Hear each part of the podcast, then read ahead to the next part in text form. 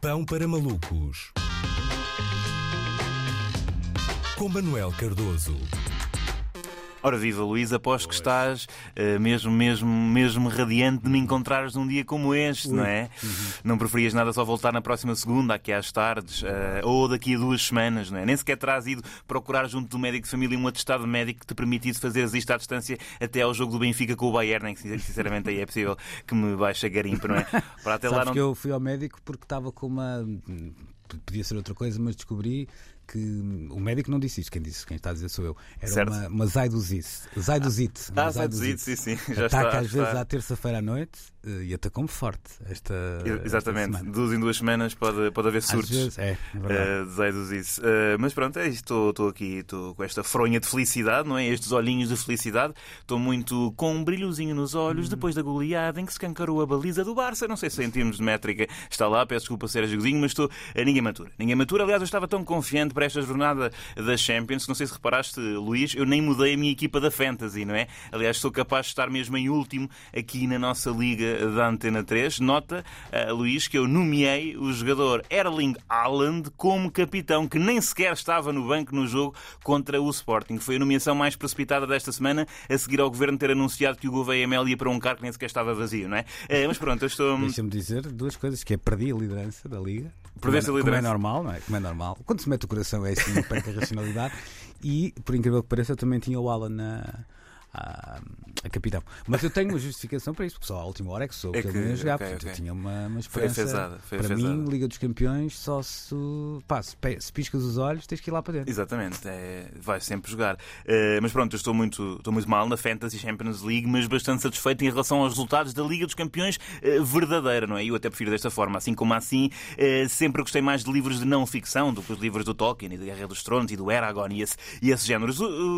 basicamente, o Benfica jogou ontem, venceu, venceu bem. Eh, senti que os únicos dois elementos coesos da equipa do Barcelona eh, foram a barriga e o polo de Ronald Koeman, que realmente, efetivamente, estavam ali muito coladinhos e entrosados, porque de resto dá para perceber que hum, há coisas que não, não estão bem naquela equipa. Foi bom ver os jogadores do Benfica a tabelar dentro da área do Barcelona, uma coisa que se fazia antes eh, ao contrário, não é? Cuja, aliás, a defesa do Barcelona adotou uma nova abordagem tática chamada o tiki-takieto, não é? No fundo, deixavam ali passar os jogadores do Benfica como se fosse manteiga e no fundo eu acho que toda a Europa devia agradecer ao Benfica porque vingou todo o futebol europeu, não é? Foram anos e anos a ter de enfrentar uma equipa que jogava sempre com uma pulguinha desenfreada a penetrar entre linhas e a trocar os olhos aos centrais ao ponto de só ser parada à porrada. Só que desta vez a tal pulguinha chamava-se não Lionel, eh, mas Rafael, não é? Agora, não vamos embandeirar a arco, eu também não quero estar aqui a embandeirar a arco e temos de ter cuidado com as comparações. Continua a haver grandes diferenças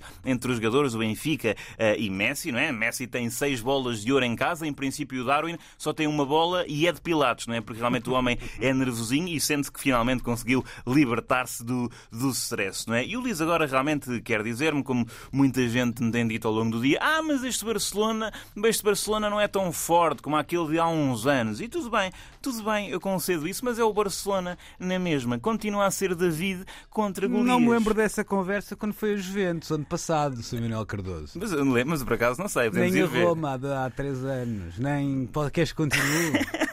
Eh, não, mas, Estás a gostar desta eh, passiva eh, agressividade? Mas as Juventus do ano passado realmente era um bocadinho mais fraca, mas acredito que... que até o Barcelona seja um pouco mais fraco do que o melhor Barcelona de, de sempre. Mas ainda assim, os Luís, nós vencemos umas Juventus um bocadinho também mais, mais forte. Mas eu acho que não vamos entrar nesta, nesta, nesta troca de, de, de galhardetes, Luís, porque acho que temos os dois da mesma opinião, porque continuam a ser essas grandes equipas, são sempre uh, grandes equipas. Imaginem, por exemplo, que entrava aqui no estúdio o Dwayne Johnson, The Rock, não é? Para bater no Luís, uh, e o Luís punha o The Rock a dormir só com um golpe de mão aberta, não é? Um chapadão seco, o chamado bufardo de Arcozelo. Ninguém ia menorizar o facto do Luís ter posto Dwayne Johnson, The Rock, uh, em knockout com o argumento de ah, mas ele não tem o tónus muscular uh, daqui a uns anos, não é? Portanto, tanto para um lado para o outro, não, pá, são sempre grandes. São sempre grandes e eu fiquei muito contente, não posso dizer que não. Fiquei extasiado com a vitória do Benfica, mas houve um facto que realmente me desiludiu.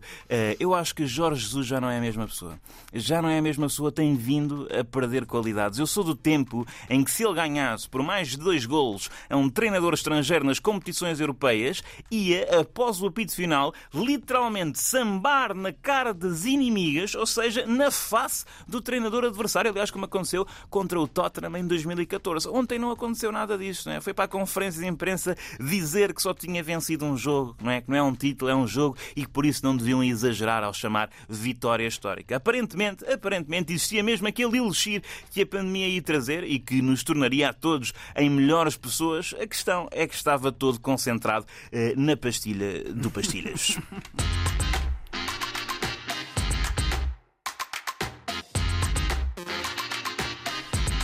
Ai, foi o alto de Barça do inferno, não foi? Senhor. Bem, Para mim foi do hum, purgatório ou mesmo do, do, do- do céu. Eu- Eu- isto, eu vou dizer uma coisa que muita gente não acredita, mas é verdade. Eu não- nunca vibro com as derrotas das equipas portuguesas eh, nas competições europeias. Acho mal, acho mal. Mas, ou seja, se o Benfica perdesse com o Barça, também não havia grande coisa Não, para vibrar. A questão é, eu gosto, eu não, não, não- Quando o Benfica perde, ou o Sporting perde nas competições europeias, eu prefiro que seja por muitos. Por muitos e contra equipas fracas, por exemplo. claro, é? está O Benfica bem. levar 5 do Basileia. Eu Ótimo, concedo, tem é muita ótimo, graça. ótimo, tem é muita isso, graça, é claro. é O. Sporting levar 3 do Videoton. Sim, isso é ótimo. eh, Isso é ótimo. Ah, agora também não. Portanto, ontem não estava furibundo. Não, está- agora, terça-feira é outra conversa. Aliás, é a melhor notícia de terça-feira é perceber que. ah, Sempre que o Porto tem um resultado daqueles, o clube continua a ficar em choque. Eu acho que. Estou a falar sério agora, não é? Não devia. Mas, Mas dá, estou- ok, ok. Sabes que eu é- nem sequer mencionei isso, não sequer Eu claro que eu não mencionei, porque eu já eu vim para aqui, pronto, lá está, com um bocadinho de mania, mas sabia que se fosse se tivesse uma menção a isso, em princípio, eh, ia voar aqui o nosso computador. Claro, eu ontem, como estava adoentado, não ouvi o Pão para Malucos, mas imagino que tenha sido na minha ausência.